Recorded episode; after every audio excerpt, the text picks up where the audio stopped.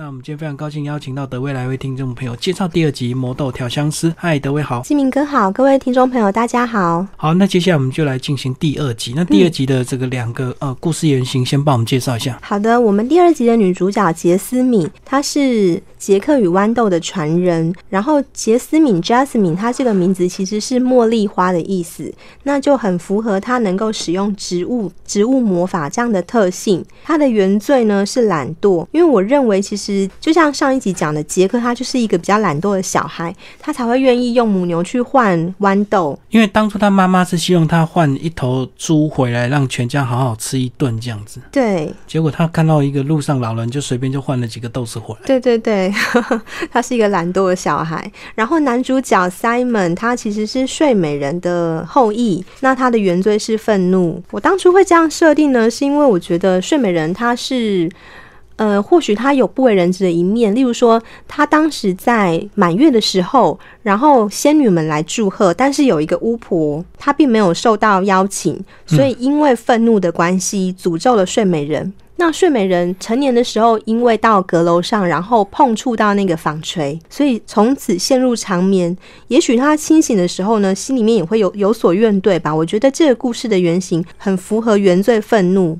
这个故事我就稍微比较有点印象，因为他们就少邀请了一个这个全国最有智慧的一个女巫，就漏请了一个，所以愤怒的女巫就这个施展魔法，说她在几岁的时候，她会这个沉睡一睡不起这样子。对对，所以他们这个父母亲就把全国的这个呃纺锤都已经收起来，都绝对不让她碰到。可是因为阴错阳差的关系，到她这个好像十五岁生日的那一天，她还是真的在阁楼不小心找到一个旧的纺锤，碰了之后，然后她就睡着了。对，那其实像第一集的时候，我希望能够谈一个爱的观念嘛。到第二集的时候，就想要聊聊宽恕这个概念。所以杰斯敏他其实是他的父母亲呢，是在第一集里面因为嗯凶手谋杀，所以父母双亡。他的双胞胎的弟弟也在就是在那一场意外中丧生了。嗯，他从英国然后被接到台湾来，因为他的阿姨是台湾人，所以他住在台湾。他心里面一直觉得他呃一个。美好完整的家庭因此而破碎，所以他心里面是怀有一个嗯恨意跟愤怒的。那为什么从这个国外把他接到台湾？又呃，在我们第一集有提到一个非常重要的这个串联七大家族的这个李欧这个角色也是蛮重要，就是他等于是他的义父，就对，对，是他的教父。嗯，那所以杰斯敏这个角色在设定之初呢，他是一个性格比较内敛，和阿蒂丽娜的开朗外向截然不同。所以我在设计男主角的时候呢，也设计了一个和尼可拉斯不一样的男生。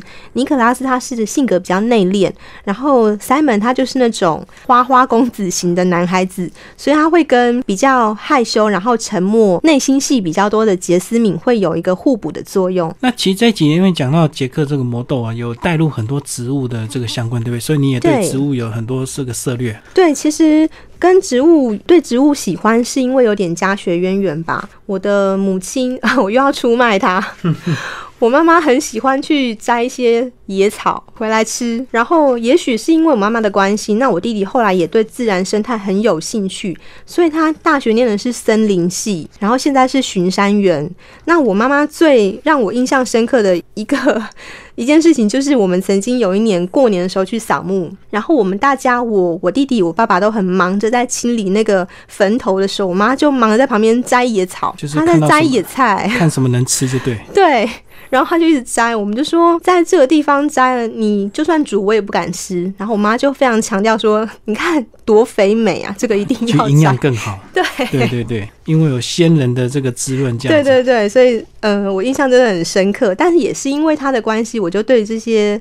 呃，山菜啊，会蛮有兴趣的。那介绍完这两个这个男女主角之外呢，再来这个第二集也有一个非常重要的一个骇客，对不对？这个主动找搜寻到他们，然后加入他们的这个队伍，这样子。是。那第二集它的剧情其实也蛮简单，就是当我们的女主角杰斯敏她发现就是好像有人在跟踪她的时候，然后这个时候就是平常对她照料有加的一个神父呢，突然之间被谋杀了。对。所以他的阿姨就叫他赶快离开，然后不要信任警察，因为也许警察也是跟教廷那边有所勾结。这时候呢，他的教父里欧就来带他，但是他对李欧其实并不是非常信任，因为自从他的父母亲过世之后，李欧对他不闻不问，所以他对他就是心里面是有一一点距离的。在这个时候，骇客就联络上他了。骇客伊莎贝说知道他父母就是离世的秘辛，然后希望能够跟他就是联系起来，所以为了要就是见见这个骇客呢，他就飞到泰国去，然后两个人组成了一个复仇的团队，甚至后来还去把 Simon 一起拉进这个组织里面。好，那其实，在一开始说服 Simon 的时候，其实这个章节写的非常精彩。这个呃，Simon 一开始是蛮不在乎的，对不对？就是他根本也不想为他的家人复仇，或或会为他家族的一些事情去。呃，去查一些水落石出这样子。对，因为 Simon 他的个性呢，就是一个比较叛逆的分子。像他从西点军校肄业，就是一个代表性的段落。他有这样的资质，可以进入西点军校，因为其实西点军校是美国非常有名的一个军事学校嘛。嗯，呃，甚至有一句像俗谚这样的话说。北有西点军校，南有维吉尼亚军校。那它是培养陆军军官的一个学校，这样子。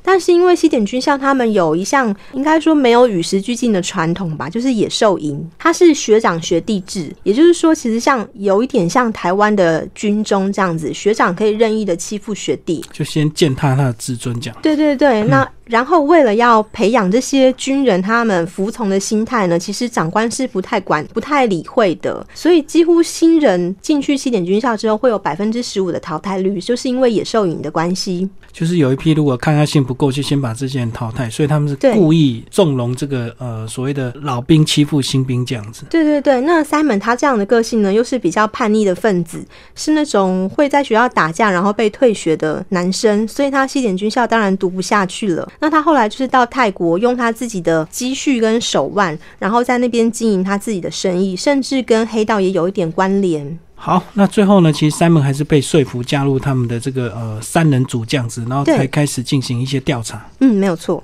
然后，其实，在写这些章节的地点的时候呢，我是有一点私心的，就是有一些地方是我真的去过，像是拉斯维加斯，它的那个第一集里面，拉斯维加斯在旧城区，然后有在飞蒙街那些景象跟旅馆里面的样貌，都是我自己实际有走访过。但是有一些地方是我没有去过，然后我自己心里面很希望去，所以就顺便神游了一下。未来期待要去的，对对对。像是泰国的清迈啊，然后墨西哥的瓜纳华托。那我自己有去过那个泰国曼谷，我就觉得这个地方很适合像 Simon 这样草根性格的人存活。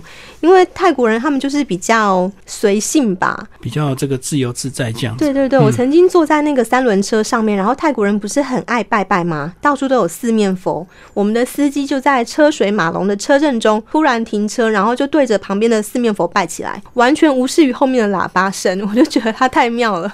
突然心血来潮就停车拜拜就对。对对对对，所以泰国也给我很多的回忆，我就把它用在我的书里面。好，那杰斯敏到底什么时候才发现他这个？呃，他爸妈遗留给他的这个玻璃瓶里面的这个魔豆有神奇的功能，是因为他们有一天就是在这个山区就迷路了，所以后来不小心那个瓶子被打开了。嗯，对他那时候，呃，Simon 因为被蜜蜂蛰了，然后他本身对于蜜蜂会过敏，所以他就肿得跟猪头一样。这时候杰斯敏他跌了一跤，然后他心里面其实是很慌张着急的，他希望能够找到一种 一种药草是能够帮 Simon 解毒，所以这时候魔豆滚出来，居然。就在他面前，依照他心里面的想望，长成了就是能够解毒的药草。就他想的是什么植物，那根植物就这样长出来，就对。对对对，所以他就发现了，也许他的魔豆是真的有神奇的力量。那真的像一开始李欧跟他说的，他们是七大家族的传人。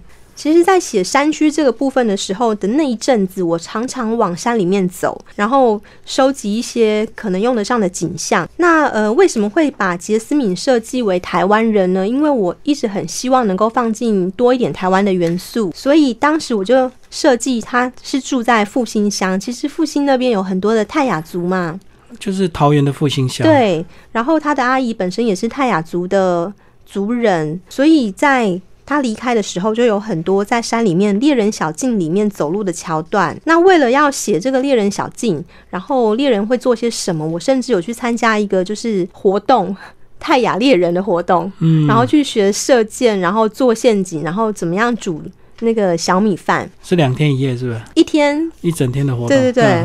然后就觉得很有趣，然后听泰雅的猎人讲他们是怎么样去做他们的猎刀，然后怎么样去有一些占卜，像是嗯，他们平常会背那个山枪皮的背包，然后会用山枪尾巴做占卜。如果他就是他会半跪在地上嘛，然后与祖灵对话，然后转动那个山枪的尾巴，山枪尾巴是两种颜色，呃，一面是黄，一面是白，所以在转动的停止的那一刹那，如果是黄面向上的话，就是祖灵说。OK，没有问题。那如果是白面向上的话，就意思就是不行。是对，所以也学了一些，就是这种猎人占卜，然后跟祖灵沟通的方法，还蛮有趣的。那他们三个最后在一起聚在一起的目的是要找到这个索雅之书，对不对？对。那是不是跟我们介绍索雅之书是什么？索雅之书这本书呢，它其实是十本目前地球上非常神奇的魔法书之一。嗯，它是由四万个字母组成的谜语，所以不管你是用哪一种英文、法文、墨西哥文、西班牙文来看，都看不懂。那在十六世纪的时候，有一个英国女王，她的顾问叫做 John Dee。他得到了这本书，他就非常希望能够解开它里面的谜语。然后他有一次呢，就借助宗教力量召唤了天使长乌利尔。然后乌利尔告诉他，这本书在伊甸园的时候曾经是属于亚当的。那只有大天使 Michael 能够了解里面的秘密。所以其实 John D 他终其一生呢都没有办法联系上 Michael 这位大天使，然后也不能够解谜。目前世界上只有两本。一本在大英博物馆里面，另外一本在牛津大学的图书馆里面，就只有这两份手稿。所以你为了写这本小说，把这本书破解了吗？当然没有啊，因为其实小说里面是虚实参半。但是我就觉得他能够，既然他曾经的来源可能是伊甸园里面亚当他的书，那或许他就可以跟伊甸园有关系，然后跟亚当、夏娃，然后莉莉丝有所牵连。因为其实，在设计之初，我的七个原罪。它的设定是女巫之母莉莉丝的小孩。莉莉丝她在传闻中是亚当的第一任妻子。嗯，那因为对原配，那因为她不服从就是亚当的命令。亚当那时候认为说男人应该在上，女人应该在下，但他认为男女是平等的，所以后来就被逐出伊甸园。那所以亚当就是上帝取出他的一根肋骨变成夏娃嘛，因为用他的肋骨做，所以能够服从他。那莉莉丝是这样子的来源，他因为对亚当还有上帝心怀怨怼，那所以他后来就是一直捣蛋，然后甚至变身成那条邪恶的蛇，让他们吃下知善恶树上面的果实。是。对，所以就被上帝就派天使驱逐他，然后让他呃惩罚他每天生下一百个子女，然后每天眼睁睁的看着一百个子女死去，这样子的处罚。所以呃，我的故事就是莉莉兹她其实偷偷藏起了其中七名子女，那后来幻化为七大原罪，就是这七支后裔。哦，原来是这样子啊，所以这个七大家族一直延续至今这样子。对，那跟索雅之书还有伊甸园有关系。那那个 Simon 是什么时候拿到他自己的一个法器的？Simon 一直到他们到了女巫镇赛琳的时候，才在七角楼里面找到他的属于他的那一只纺锤戒指。嗯，那赛琳也是一个很有趣的地方。它在麻州的艾塞克郡，它的绰号就是 City of Witches，就是女巫的小镇。所以它在整个女巫猎杀史上面算是一个非常重要的地方。有一件非常重要的事情，在一六九二年的时候，连续三个月内。有十九个人被。以巫师之名处死。那起因是因为有一个女孩子呢，她的四肢有胡乱抽动的状态，像中邪一样，又像癫痫。但是那时候的医术没有发达到可以就是诊断，所以医生就说这一定是巫术。然后那个女孩就被指控为嫌犯。嗯嗯。三个女孩子其中两个人，她们坚称自己是清白的，所以就被处以绞刑。那剩下这个女孩子呢，她就转成污点证人，所以陆陆续续总总共拉了十九个人下水。嗯。十九个人都被吊死了。后来。隔了很多年之后呢，才真相水落石出。原来是那几个女孩子，她们喜欢玩算命啊、魔术。那这些就是课余活动吧，在当时是清教徒不允许的，所以他们担心事情曝光，就自导自演，演了一个中邪的那个戏嘛。没有想到后来就是牵拖这么多人。所以当初这个转为污点证人的人，后来呢也被处死了。哇！所以他又拖累这么多人，自己也难逃一死。这样，嗯，没错。所以赛琳她后来就是用以女巫之名。营为观光小镇，它有很多像女巫博物馆，然后那边有很多的雕塑，甚至是我书中写到这个七角楼。那七角楼它其实是它也是非常有名的一个建筑物哦，就是在赛林镇的一个建筑物。对对，有一个很有名的作家写《红字》这本书的作家叫做纳萨尼尔霍桑，嗯，霍桑很有名嘛。那他当时呢，就是用七角楼为概念写了这样一本书，书名就叫《七角楼》。然后他的来头也很大，他的祖父其实就是当初一九六二年那个女巫审判的三名法官之一。所以因为有这样的家学渊源呢，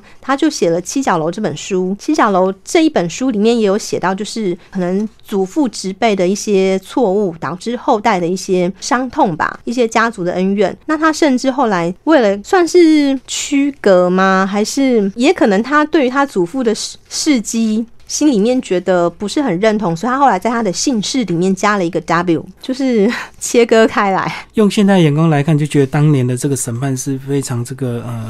令人觉得可耻的吧？嗯，对，就是很残忍。对，那这个七角楼也确实是在赛林这边的一个地标，我把它用在书里面。所以第二集的最后，就是他们这个想尽办法就找到索雅之书就对了，然后之后再来延续第三集的故事讲是没有错。我觉得第二集最后面最重要的地方在于女主角杰斯敏她心里的转折，她从一开始想要复仇，到后来她发现其实似乎原谅了别人，自己心里才能够过得。去，然后复仇永远是一个就是循环恶性的循环吧。为了让自己心里面得到平静，他应该要选择原谅。其实这样的一个概念，在你这本书就无形中一直带入，对不对？因为杰米斯就常常会突然讲说：“哎，我们有需要这样子一直呃冤冤相报吗？”对对。那到后来，他终于觉得他决定要原谅了。那这也是一个宽恕的意义。那其实这集里面也是有坏人呐。那个坏人呢，当然就让听众朋友自己找这本书来读哦。非常转折的一个剧情，那个坏人到底是谁？谁呢？呃，听众朋友可以自己来找。从第二集开始，你就加入所谓的人物架构表，对不对？这是一开始没有的，是后来才发现，可能写的越来越复杂，读者慢慢有一些搞不清楚，所以你就开始有所谓的这个家族成员表以及这个人物表这样子。对，因为其实系列作一开始是发挥想象力，那到越写越后面，当然就是越来越复杂，必须要自圆其说，所以就写了一个人物表，让读者能够清楚的区分每个人的关系。所以这个呃人物关系表就有谁。跟谁是好朋友，谁跟谁是母女，然后那个母女呢，谁又又是情人这样的一个关系，这样都有在这个人物关系表。所以这个第二集开始，你会读起来稍微轻松一点，因为你看不懂的话，就往前翻翻到人物关系表，你就稍微能够 理解一下这样子。对，那其实这也是这本书写作后来越后面越困难的地方，因为必须要写的角色越来越多，然后必须要让他们的设定是差异性很大，各有特色，然后。每一个人说话的语气，他们的形象都不一样，所以越来越有挑战性，而且要有一定的合理性啊，所以变成人物关系表就非常重要。这样子，对，那我相信读者在看的时候也会觉得非常的深刻，然后每个角色都有所不同。那其实像第一本呢，是大量带入这个古典音乐的一些元素，那第二本呢就开始带入这个很多植物的一个相关，对不对？对。以及这一集的一个插图，就是运用很多这个植物的一个图鉴，这样。对。那我自己有就是翻了很多药用植物的书，那知道有一些是食用的植物，有药用的，甚至有置换的。那后来就是把可能会有毒的植物用在里面，当做杰斯敏的一个武器。好，那其实像刚刚我们有提到说，这个呃，他第一次意外发现这个魔豆的神奇功效，就是因为呢，呃，这个塞门被这个虎头翁蛰到，所以他急需要这个呃一些药草来治疗。那他知道这个金狗毛蕨啊有这个功能，后来他心里一直想金狗毛，金狗毛。结果那个神奇的豆子掉在土里面，它就自动往下伸下去，然后就一瞬间就长出金狗毛蕨。所以这也是你考据出来是真的有这个呃止血的一个功能吗？对，这其实是原住民经常使用的一种药用植物。那有很多原住民的智慧哦，实际去跟他们学，运用在书里面，希望就是杰斯敏这个角色能够更突出，然后更立体。所以这个就是真的长在这个阴湿的那个环境的一个蕨类，就对了。对对对，这。都是有所考据。呃，先稍微比较一下，你第一集跟第二集是不是第一集的写作时间比较长，一开始比较混乱，到了第二集就时间会快一点，对不对？其实当然是越写越手感越好。第一集花了真的很多的时间，写了一年，嗯，然后第二集大概写八个月，第三集大概是半年的时间，又更快。对对，所以其实为什么在二零一四年刚开始动笔，然后一五年的时候得奖，第一集得奖，嗯。到一七年，事隔三年之后才出版，也是因为希望能够就是一次给读者完整的三部曲，然后花了这么多时间写完，终于在三年后能够出版这样子。所以你是先得奖之后，后来再补写二三集，然后。二零一七年全部一起出版就对。对对对，当时跟编辑讨论，就是希望先以三部曲的方式，然后出版。没有想到出版之后，其实读者就敲完说：“那我想要多看一点跟教廷有关系的东西啊！”所以后来又写了第四集，然后还有前传。所以你的意思是，本来已经三部曲就暂时结束了，是不是？对对。所以现在变成还要再继续延续下去。嗯，对。嗯，就是读者回应太热烈这样子。对他们希望有一些延伸出来的段落能够有一个结局。那今天我们就为听众朋友聊《禁猎童话》第二集的，《魔豆调香师》。在后天我们会继续来介绍第三集哦，《七法器的守护者》。那今天非常谢谢呃海德威为大家介绍他的这个呃《禁猎童话》系列的小说，谢谢大家。